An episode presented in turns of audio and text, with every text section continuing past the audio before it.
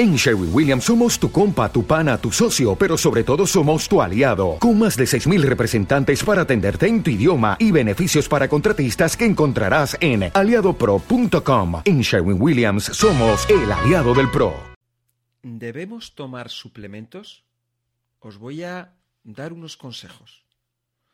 Toda persona que haya comido azúcar, harina refinada o comida enlatada tiene algún desequilibrio carencial y los síntomas correspondientes. Puesto que las vitaminas están presentes en toda la materia orgánica, algunas sustancias son más ricas en una vitamina que en otra, y en cantidades mayores o menores. Puede decirse que si comemos las comidas correctas, en una alimentación bien balanceada obtendremos todas las vitaminas que necesitamos y probablemente estaremos bien de salud. El problema radica en que muy pocos de nosotros somos capaces de obtener esta mítica dieta.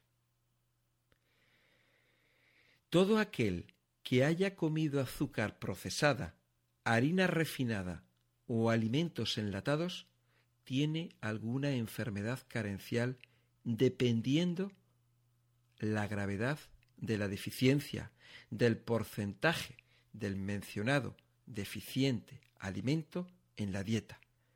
Esto lo dice el doctor Daniel Kigley, autor de la desnutrición nacional. Debido a que la mayoría de los restaurantes tienden a recalentar la comida o a mantenerla caliente bajo lámparas calóricas, si usted come fuera con frecuencia, corre el riesgo de tener deficiencias en las vitaminas A, C y del grupo B. Y si usted es una mujer entre las edades de 13 a 40 años, esta clase de comida que le ahorra trabajo le costará la pérdida de invalorables cantidades de minerales. La mayoría de las comidas que comemos han sido procesadas y despojadas de nutrientes. Tomemos por ejemplo el pan y los cereales. Prácticamente todos los que se encuentran hoy en el supermercado no tienen nutrientes, excepto hidratos de carbono de mala calidad. Bueno, ¿y qué podemos hacer? ¿Qué tenemos que hacer? Bueno, nos hemos dejado llevar por esos panes blancos, nos hemos dejado llevar por las comidas preparadas, nos hemos dejado llevar por los colores, por, la propaganda, por, por la facilidad. Y hmm, ahí pagamos el pato. Luego vienen los problemas. Luego vienen los problemas. Tradicionalmente, en España y en otros países occidentales, pero sobre todo en España, que es lo que sabemos, lo que conocemos, estaba la comida que se hacía en casa. Y fijaros que, que no hacía falta alimentos o comidas de estas así lujosas o comidas extravagantes. ¿Eh? Simplemente, pues fijaros, las, los garbanzos, el cocido, o las lentejas, o, la tortilla francesa, ¿eh?